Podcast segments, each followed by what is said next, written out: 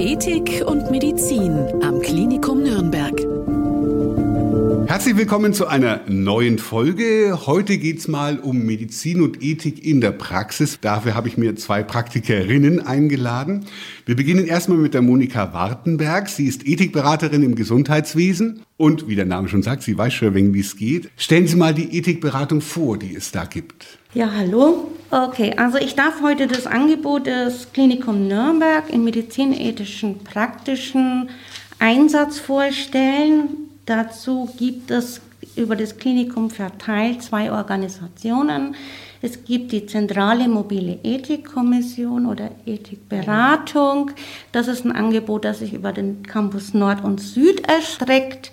Und hier im Süden gibt es noch zusätzlich, das ist aus historischen Gründen so, noch organisiert den Ethikkreis, der seine Zuständigkeiten hauptsächlich in der Fördermedizin, in der nephrologischen Klinik hat. Das Ethikteam, wann braucht man in der Klinik ein Ethikteam? Immer dann, wenn es am Krankenbett zu schwierigen Entscheidungen kommt beziehungsweise schwierige Entscheidungen anstehen. Das heißt, Angehörige stehen vor der Entscheidung für ihren Angehörigen oder äh, der Patient selbst ist im Dilemma, weil er sich nicht entscheiden kann, was die richtige Therapie für ihn wäre, ob er die Therapie noch annehmen kann, ob er sie noch tragen kann, inwieweit er mit der Lebensqualität, die das Ergebnis darstellen würde, zurechtkommen würde. All solche Fragen. Und die tauchen täglich in vielerlei Hinsicht auf. Wie zum Beispiel kommen die an Sie? Reden die mit Ihnen? Laufen Sie rum? Fragen Sie, wie kann ich mir das vorstellen? Da haben wir vielerlei Möglichkeiten der Kontaktaufnahme geschaffen. Wichtig dabei war uns einfach, dass dieses Angebot sehr niederschwellig ist, dass es zeitnah umgesetzt werden kann. Aus diesem Grunde haben wir auf jeder Station in jedem Bereich Flyer ausliegen, an denen man uns kontaktieren könnte. Da stehen die Telefonnummer aller Berater der Beratungsteams. Das sind jeweils über zehn Leute für jedes Team, die sich da engagieren. Also diese Nummern liegen aus auf den Stationen. Man kann uns auch per E-Mail natürlich, wenn es außerhalb der Bürozeiten wäre, jederzeit kontaktieren. Wir versuchen dann immer sehr, sehr zeitnah auch uns zu melden und zu antworten darauf. Und die mit Abstand häufigste Weise der Kontaktaufnahme ist über das Personal der Stationen, sprich Pflegefachkräfte, aber auch unsere Ärzte werden in der Regel am häufigsten angesprochen auf eben jene Themen und die kennen uns, die kennen die Kontaktwege und leiten das direkt weiter. Im Nachgang noch, wir sind zwei Organisationen mit unterschiedlichen Zuständigkeiten. Das ist aber für den Patienten oder für denjenigen, der den Bedarf hat, nicht entscheidend, welche Organisation er kontaktiert. Wir sind untereinander gut vernetzt und werden das Team schicken, das für diesen Bereich auch zuständig ist. Und es läuft ja alles dann, sage ich, unter dem Begriff Ethik sowieso. Sie wollen ja beide das Gleiche. Wir haben die gleichen Ziele, wir haben nicht ganz identische Arbeitsweisen. Das liegt einfach an der Organisation an sich. Aber wir haben das gleiche Ziel, wir haben die gleichen Werkzeuge, wir werden da, also das spielt keine Rolle für den Patienten oder für denjenigen, der Bedarf hat, an welche Organisation er gerät. Da sind wir sehr identisch in den Zielen. Wir wollen das, den guten Weg für den Patienten finden diese beiden Ethikteams, gibt es Berührungspunkte? Weil ich habe ja schon erwähnt, es läuft unter einem Dach, aber gibt es Berührungspunkte, wo man zusammenarbeitet? Wir arbeiten relativ eng vernetzt zusammen, wenn es Themen, Bereiche oder Fälle betrifft. Wir haben auch die gleichen Grundstrukturen. Das heißt, wir arbeiten unabhängig, auch unabhängig unserer Professionen. Wir sind ein Zusammenschluss von Leuten aus eben unterschiedlichen Berufsfeldern aus der Klinik und arbeiten nicht als jemand, der der Station zugeordnet ist, sondern wir kommen von außen, arbeiten unabhängig, respektvoll und vor allem unvoreingenommen. Dankeschön, Frau Wartenberg. Ihr gegenüber sitzt Adriane Jan Norris. Sie ist im Ethikforum die zweite Vorsitzende und sie koordiniert die zentrale mobile Ethikberatung.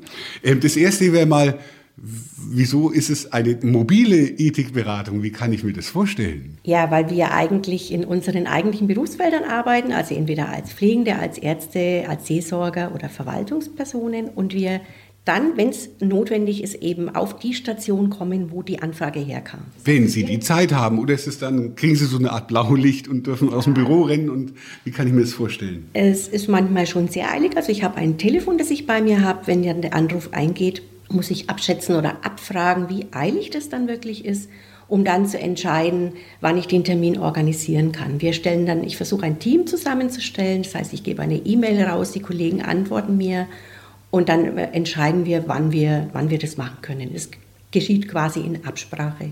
Vor Ort auf der Station, wo der entsprechende Patient liegt oder der Angehörige ist.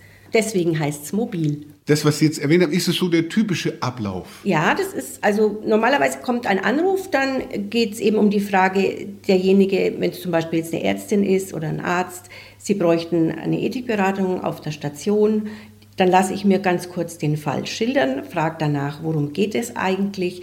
Die erzählen das dann so in aller Kürze, was sich entwickelt hat, wo das Problem liegt. Und dann ähm, müssen wir entscheiden, wie gesagt, wie eilig es ist, wen wir noch dazu brauchen, ob es dann noch Angehörige gibt, die auch ähm, mit dabei sein können, ob der Patient zum Beispiel betreut ist, ob ich einen Betreuer anrufen muss, ob ich noch zusätzliche Familienangehörige brauche und dann gehe ich eigentlich vor Ort, also ich äh, suche dann sofort auch das persönliche Gespräch, gehe auf die Station, rede nochmal mit, auch mit dem Behandlungsteam. Das heißt, ich gehe auch zu den Pflegenden und spreche mit denen. Vorausgesetzt ist natürlich, habe ich jetzt vergessen, ich muss mir noch einen zweiten Partner oder Partnerin suchen.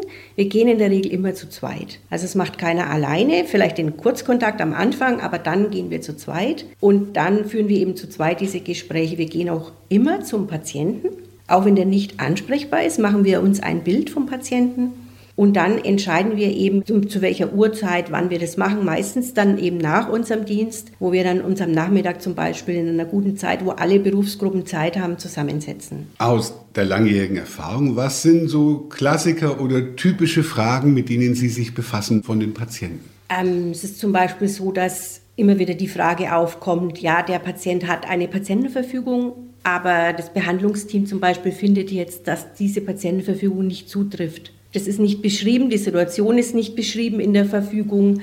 Angehörige haben da vielleicht eine andere Meinung drüber, meinen, das wäre beschrieben. Oder es gibt Fälle, da haben wir keinen Patientenwillen.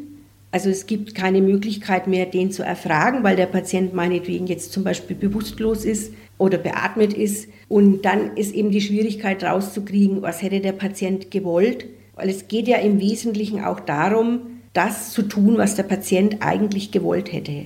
Also das ist uns ja ein wichtiges Anliegen, dass wir nicht nur das medizinisch Mögliche machen, sondern natürlich auch das machen, wozu wir dann die Zustimmung vom Patienten brauchen und die dann auch bekommen hätten, wenn er denn sprechen könnte.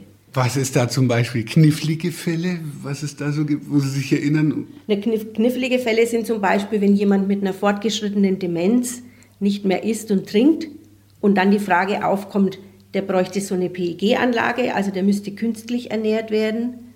Das ist immer wieder die Frage, macht man das dann noch? Ist es sinnvoll oder nicht mehr? Oder eben, wenn Patienten, die sehr schwer verletzt sind, lang, schon lange, mehrere Wochen therapiert sind, wo das Behandlungsteam dann irgendwann sagt, unsere Möglichkeiten sind eigentlich jetzt erschöpft, wir können nichts mehr machen, es ist wirklich nicht mehr so wirklich sinnvoll.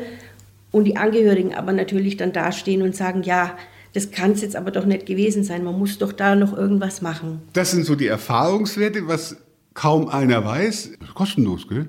Es ist kostenlos, es kostet nichts. Ja. Am besten zu erreichen sind wir unter der Nummer des Ethiktelefons, das ist die 398 vom Klinikum, dann die 118415 oder die Frau Wartenberg ebenfalls unter der 398 5120. Das ist ein Serviceangebot quasi von der Klinik für die Patienten, Angehörigen, aber auch fürs Personal. Also wir sind auch fürs Personal zuständig. Wenn unsere Kollegen äh, Probleme haben, Zweifel haben, Fragen haben, können die uns anrufen.